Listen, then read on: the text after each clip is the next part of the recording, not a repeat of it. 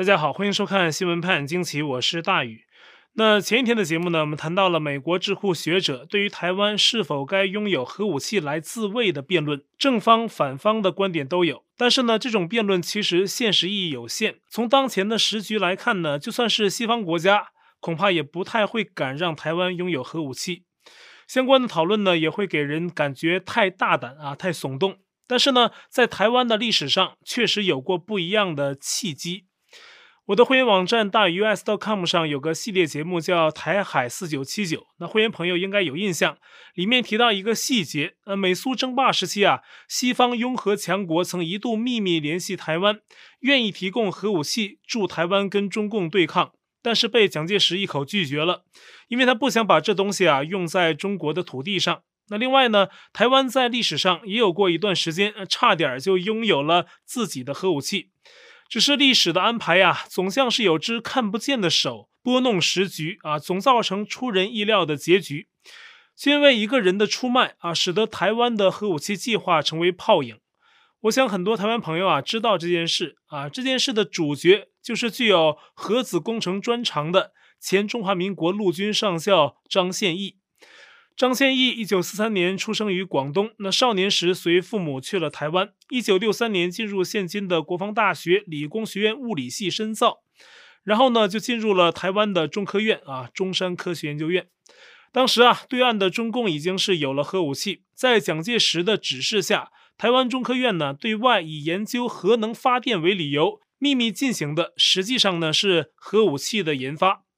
张宪义一九六七年开始啊，就参与了这个项目，还曾在一九六九年被选派到美国田纳西大学读核子工程，获得了博士学位。就这样啊，相关的核武研发工作从蒋介石到蒋经国啊，中间经历了一些波折，但是呢，断断续续一直延展到一九八八年初李登辉接班的时候，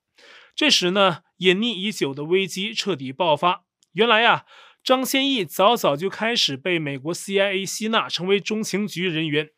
有一说法呢，是从一九六八年张宪义就被吸纳了；也有说呢，是从一九八二年开始。总之啊，张宪义是一九八八年一月九号，蒋经国去世前几天，携带秘密研究的资料，在 CIA 的保护下离开台湾，并前往国会就台湾秘密研发核武的事儿作证。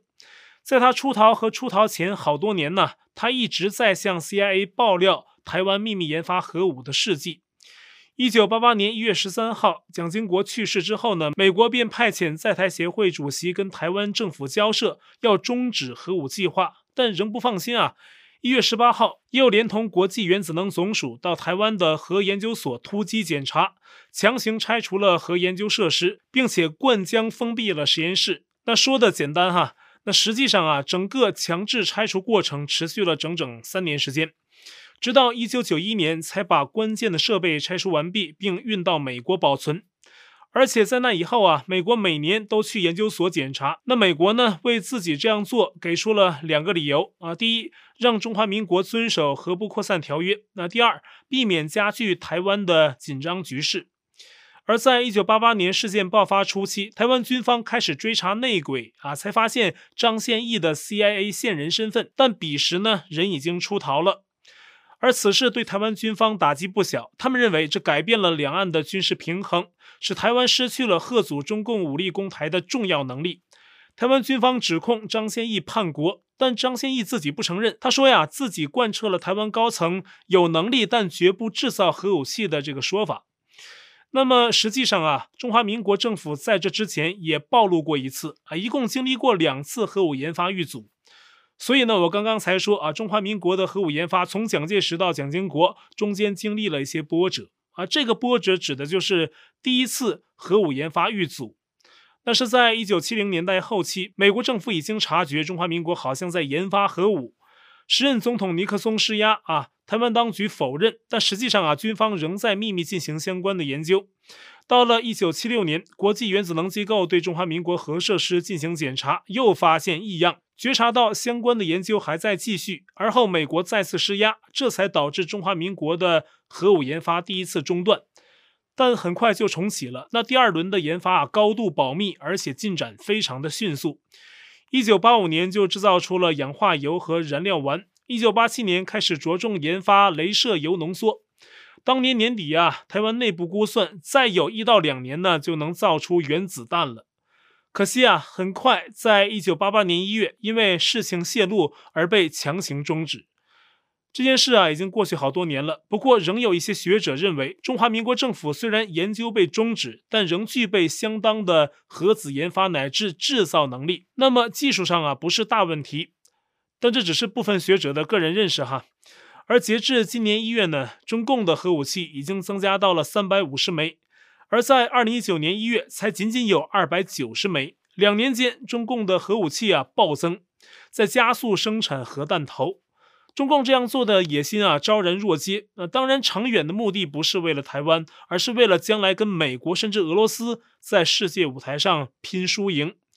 这只是一方面啊，中共今年是全方位在扩军，再加上不断在台海挑动世界敏感神经，使之成为众矢之的。那实际上，美国应该看得很清楚，中共想占据台湾，也不只是要占据台湾，还有一个很大的目的是跟美国抗衡。所以呢，不少美国的观察人士看清了这个利害关系，现在开始敦促美国政府加强在台海发力，遏制中共扩张。从而呢，也出现了像我昨天提到的智库学者在为台湾是否应该拥有核武这样表面看上去并不现实的问题辩论。十月十二号，美国五角大楼对近期中共对台湾的文攻武吓发声，宣称中共对台湾的做法会增加误判和意外冲突的风险，挑衅可能造成相反的结果。那同时啊，强调台海和平稳定符合双方的持久利益。说美国对台湾的承诺坚如磐石，并会继续帮助台湾维持足够的自我防御能力。而美国的川普呢，则在最近一次的媒体采访中谈到了他认为的中共最近屡次发表恐吓台湾言论的原因。但川普说呀，中共和俄罗斯看到了美国在阿富汗撤军时的灾难性一幕，失去了对美国的尊重。因此啊，川普最近甚至说不排除美中之间会展开战争。同时呢，川普说，中共和俄罗斯正在对美军遗留在阿富汗的武器装备进行逆向的钻研啊，就是在研究美国的军事装备，在尝试看自己能不能造出来。现在有专家回顾说呀，川普政府时期，台湾总统蔡英文过境纽约，高级官员公开访台，四年内十一次对台军售，美国军舰战机啊在台海海域空域频繁的巡航，这些方式都起到了威慑中共的作用。那相关专家的这些分析啊，暗含了期待美国延续此前川普时期的强硬政策。台湾外长吴钊燮则于十月十二号出访捷克，在首都布拉格举行的一场论坛上发表部长级别的演说，题目是“后疫情时代下的民主重建工作，促进共同合作与守望”。他说：“后疫情时代呀，威权主义扩张，香港、台湾、立陶宛都受到了不同程度的压迫，威权体制不断以假讯息、网络攻击、军事扰动等方式，试图破坏民主国家制度。而民主国家此刻应保持清醒，团结共同对抗挑战。就在台海局势紧张之际呢，距离台湾四千五百公里的中印边境，那似乎又开始了喧嚣争吵。”美国媒体 CNN 在十月十三号报道说，或许台海在吸引了全世界瞩目的同时呢，中印边境会首先失控。去年春夏之交，中共和印度军人在边境展开了肉搏战，爆发了四十年不遇的激烈冲突，双方是互有死伤。那共军呢，还被曝光使用了狼牙棒等狂暴武器袭击印度军人。而在十月十号，共军与印度方面呢，再次就边境问题谈判。那么再一次谈崩，印度国防部指出呢，说中共想单方面改变现状，违反了协议。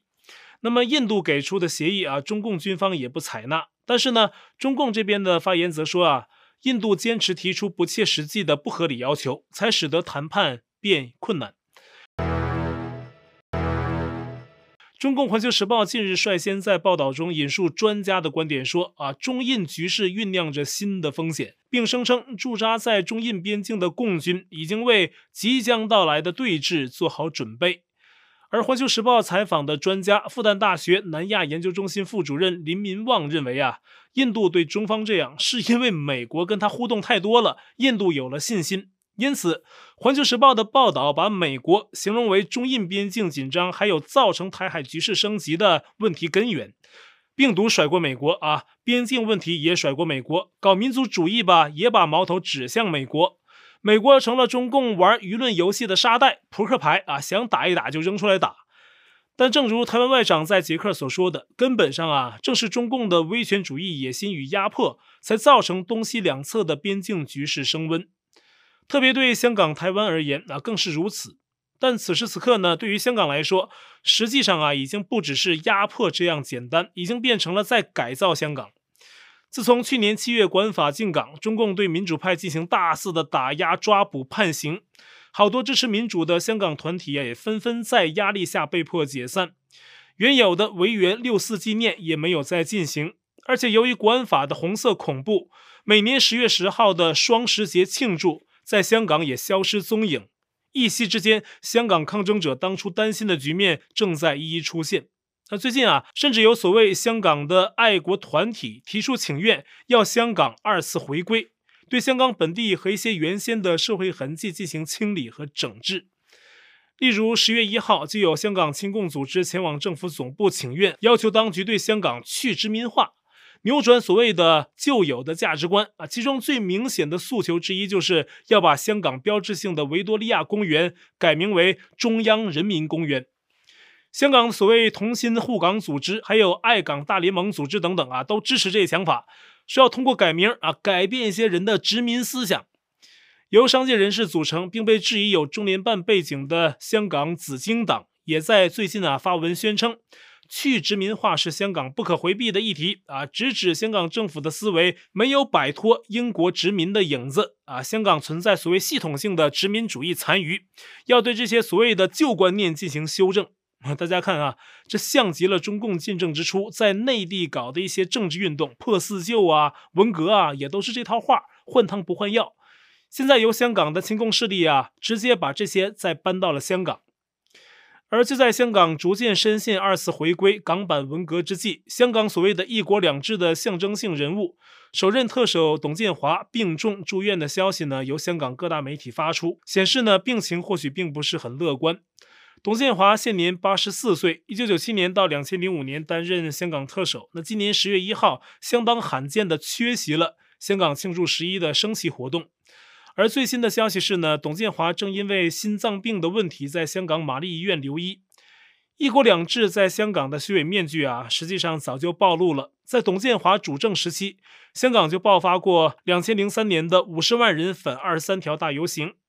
而现在的境况呢，只能说是在中共统治下的某种必然结果。而中共当局以集权手腕为权力护航，加速左转，在内地也是表现得很明显。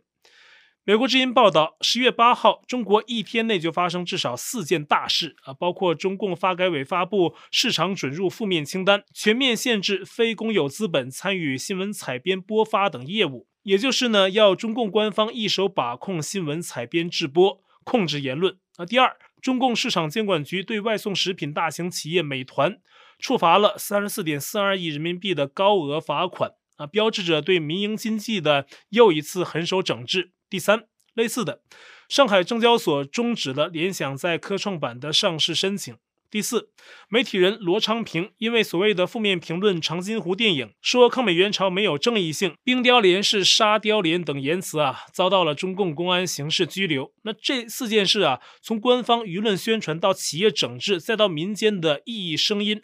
中共显示出了极其严苛的统治手段，为的就是中共对集权统治与习近平个人权威的塑造还有巩固。然而呢，对习近平个人来说，也许在内政上没有什么事儿比肃清各个领域的不忠诚者更主要，因为呢，这不仅关乎统治，更关乎其个人的人身安全。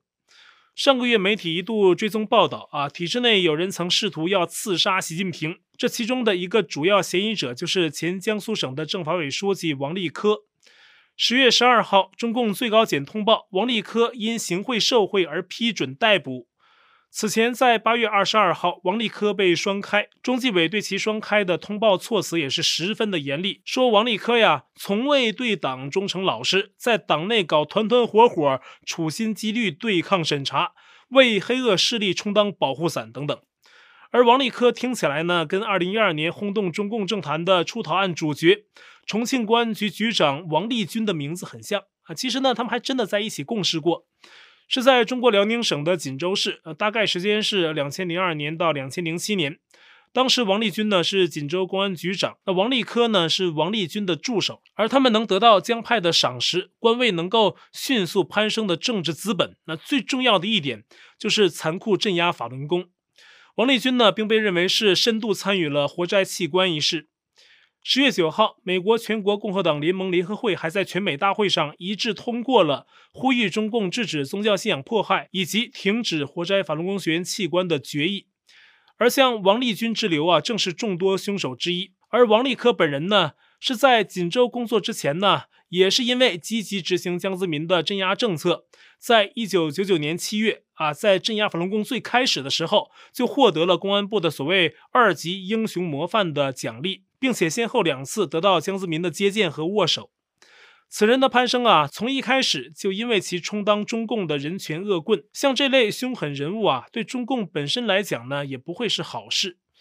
二零二一年九月十四号，大陆一篇署名商贤老侯的文章《铁拳砸向利令智昏者》啊，在大陆广为的转载，内容中点名江苏省公安厅的刑警总队原总队长罗文进，也点名了罗文进的领导王立科。最引人注目的是，文中指控罗文进啊曾策划刺杀中共主要领导人，这被外界普遍解读是习近平。而王立科呢，在此文发布前主动投案，是什么压力使得他这样的狠人儿自首呢？想必背后的原因一定不小。那罗文进呢，只是个小小的刑警队长，王立科是更高级别的省政法委书记。而想行刺习近平啊，恐怕不是刑警队长或者是省政法委书记就敢做的，很可能背后呢有更大的后台。那江苏呢是江泽民的老家，这里也是江派官员集中之所。王立科等人的江派色彩浓厚，他和其他众多近期落马的都是江派要员。如今呢，帮派成员是一一出事，恐怕这把内斗的火呀，正在江曾派系的内宅外闪烁。好，我在 Telegram 上面的官方公告群是 t.me 斜线大于 news，那观众讨论群是 t.me 斜线 xwpajq 下划线 us，节目信箱是 xwpajq@gmail.com，还有我的会员网站网址是大于 us.com，